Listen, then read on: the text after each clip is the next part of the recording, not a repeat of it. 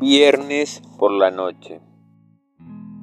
Mientras ella se iba a la cama llorando porque se sentía sola pensando que nadie la amaría, él se fue a dormir con una gran sonrisa porque ese día la había visto por un par de segundos pasar frente a ella en el estacionamiento de la facultad.